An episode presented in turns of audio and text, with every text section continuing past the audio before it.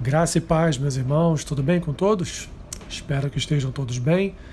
Tenho mais uma palavra, mais um versículo da palavra do Senhor para compartilhar com os irmãos no nosso podcast Café com Bíblia. Eu quero, lá em Lucas capítulo 17, no versículo 5, quero compartilhar com os irmãos essa palavra que diz assim: Então disseram os apóstolos ao Senhor: Aumenta-nos a fé.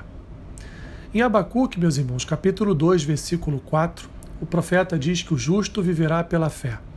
Portanto, nós somos o povo da fé, nos movemos pela fé, pensamos pela fé, servimos ao Senhor pela fé, temos comunhão uns com os outros pela fé e fomos salvos pela graça mediante a fé.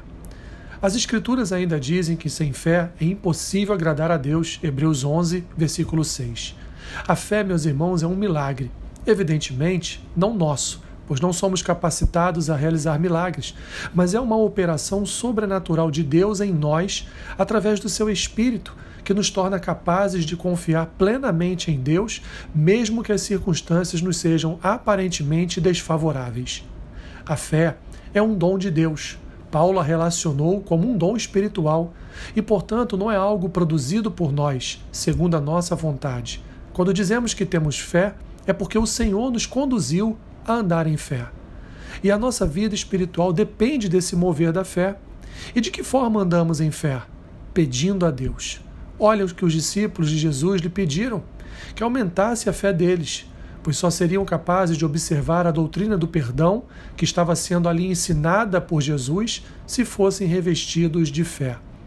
A fé, meus irmãos, alcança todas as áreas da nossa vida espiritual porque uma vida espiritual tem a fé como seu alicerce. Quem acredita a Deus toda a sua vida, lançando-se em seus braços de amor, é capacitado para toda boa obra de salvação.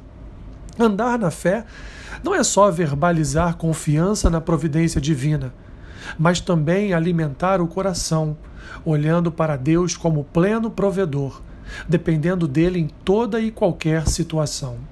Buscar a Deus em confiança e esperança, fundamentado no fato de que todas as coisas estão em Suas mãos e nós nada podemos fazer a não ser aguardar a ação divina.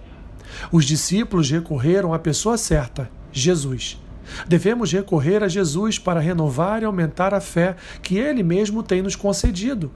Olhe para Jesus como o único que pode te dar fé suficiente para agradar a Deus, mover montes, Ainda que ela seja do tamanho de um grão de mostarda, ela é o fundamento da sua esperança e a prova daquilo que você não vê.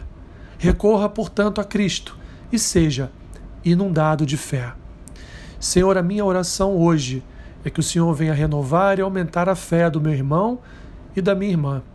Em nome de Jesus. Amém. Que Deus te abençoe rica e abundantemente. Amém.